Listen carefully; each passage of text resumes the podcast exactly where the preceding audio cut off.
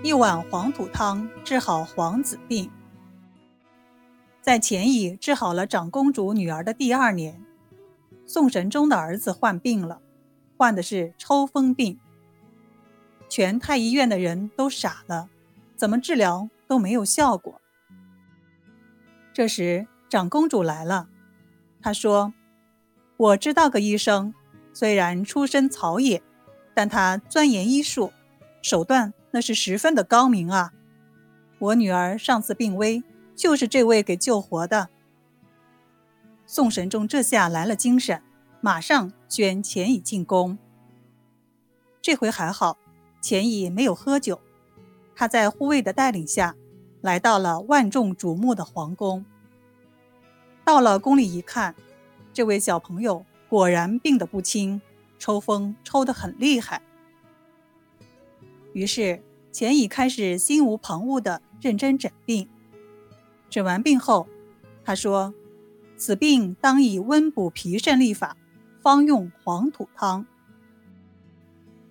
这黄土汤是医圣张仲景的方子，记载在《金匮要略》中，主要是治疗由于中焦脾气虚寒所导致便血的病症。怎么看都跟眼前这个抽风病没有关系呀！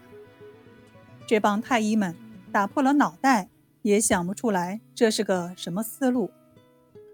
顺便说一句，这个黄土汤里的主要一味药就是皂心黄土，又叫皂心土，也叫伏龙干，就是农村做饭用的土灶，在炉膛里的灶底被火反复烧的那些砌炉灶用的黄土，用的时候撬下来捣碎。黄土汤的熬制方法是把皂心黄土先熬水，然后用这个水再去熬剩下的几味药。此方治疗脾胃虚寒引起的出血症，效如伏骨。太医们都用怀疑的眼光看着钱乙，心想：我们就等着看你当众出丑吧！民间土郎中还想到我们皇宫里来治病。皇上也不懂啊，怎么办？反正大家都没有办法了，那就试试吧。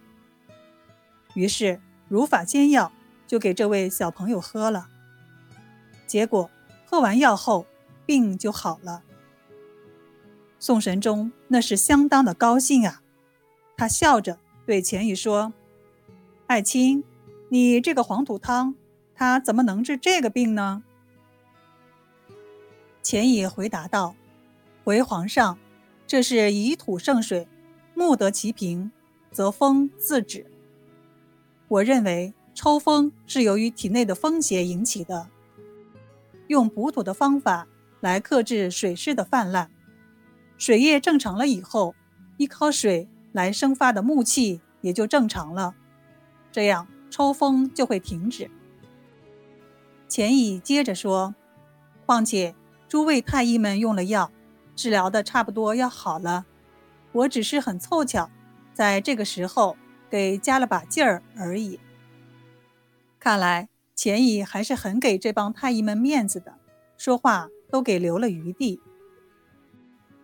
宋神宗对钱乙非常满意，就封钱乙为太医院太医丞，赐紫衣金鱼带。